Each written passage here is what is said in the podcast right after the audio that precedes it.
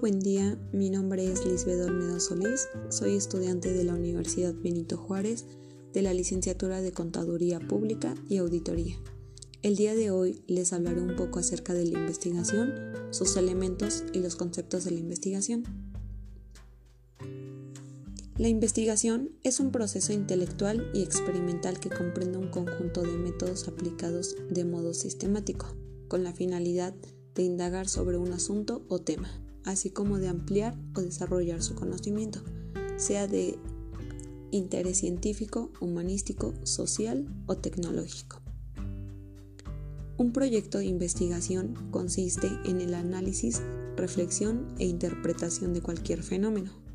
Sus elementos son planteamiento del problema. Se debe elegir un tema que te guste, que sea novedoso y te ofrezca muchos resultados ya que a partir del planteamiento surge toda la investigación. Introducción es la visión del tema investigado, es decir, el conocimiento global de tu investigación. El propósito de la introducción es atraer al lector con palabras o datos relevantes en la cual podamos ganarnos su interés sin llegar a explicar todo el tema. Objetivos es aquello que desea lograr con tu proyecto de investigación, es decir, las metas que deseas llegar al terminar el proyecto. Para ello debes delimitar el alcance. Debe haber un objetivo general, el cual abarca todo el tema. Objetivos específicos, los cuales exploran más a fondo tu investigación. Hipótesis. Pretende explicar la problemática planteada, busca predecir los resultados que obtendrás en tu investigación. Las hipótesis deben ser precisas, claras y coherentes. Justificación. Es un paso muy importante donde se explica y se argumenta los propósitos y fines que incluyeron para la elección del tema seleccionado. Marco teórico. Es el paso más importante y extenso, ya que es el desarrollo de tu investigación donde se explica la información que has buscado acerca de tu tema, no importa la fuente pero sí debes verificar que la información sea completa y veraz. Existe también la información de campo, la cual consiste en entrevistas, encuestas o cuestionarios que tú mismo puedes hacer a un grupo de personas. Al tener la información recolectada, debes plasmar en el marco teórico redactando todo lo que has, has investigado tomando en cuenta que no debes plagiar el trabajo de otras personas, es decir, copies y pegues textos iguales. Conclusión. Consiste en tu teoría o reflexión final acerca del trabajo realizado. En ella, el autor debe agregar su opinión o visión acerca del trabajo realizado. Eh, si se cumplieron sus hipótesis y qué hay de sus objetivos. Todo eso debe estar incluido de tal manera que no aburra al lector en pocas palabras, es un resumen de todo lo que aprendiste en tu proyecto. Finalmente, las bibliografías. Debes integrar la dirección de todas las fuentes que utilizamos en la elaboración del proyecto. Si esto no se hace, el trabajo perdería toda valoración e incluso caes en un delito. Conceptos de la investigación. Pensamiento. El término pensamiento es comúnmente utilizado como forma genérica que define todos los productos que la mente puede generar, incluyendo las actividades racionales de intelecto o las abstracciones de la imaginación.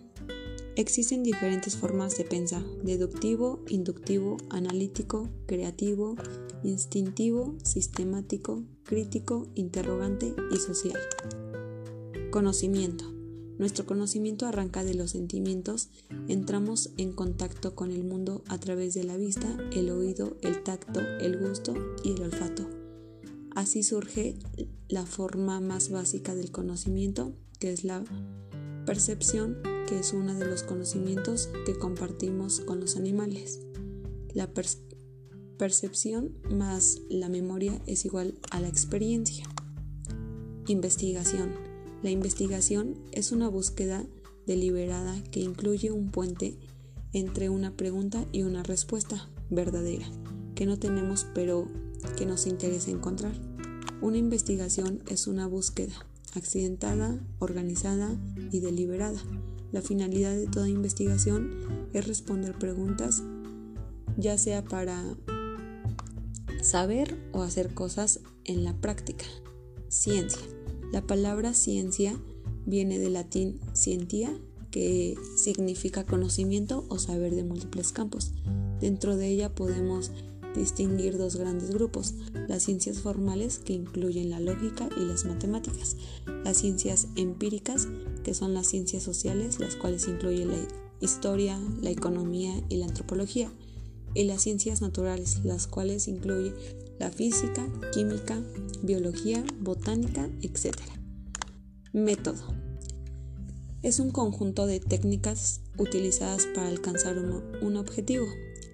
El procedimiento, modo o manera ordenada y sistemática de proceder para el desarrollo de una actividad cuyo fin es obtener una meta o resultados determinados.